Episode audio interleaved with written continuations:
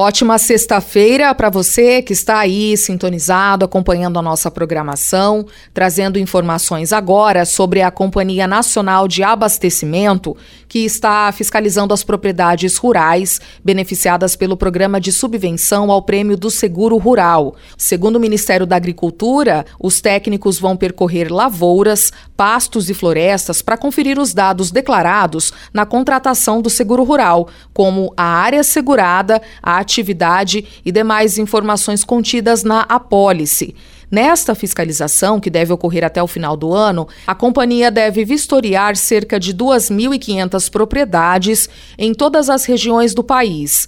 Em caso de recusa, a operação pode ser cancelada e o produtor fica impedido de participar do programa nos anos seguintes. O produtor que tiver interesse em contratar o seguro rural deve procurar um corretor ou uma instituição financeira que comercialize a apólice de seguro rural. Atualmente, 16 seguradoras estão habilitadas para operar no PSR. O seguro rural é destinado aos produtores, pessoa física ou jurídica, independente de acesso ao crédito rural, que cultivem ou produzam espécies contempladas pelo programa. Desde o início deste ano, o percentual de subvenção ao prêmio está fixado em 40% para todas as culturas barra atividades, exceto para a soja, cujo o percentual permanece fixo em 20%.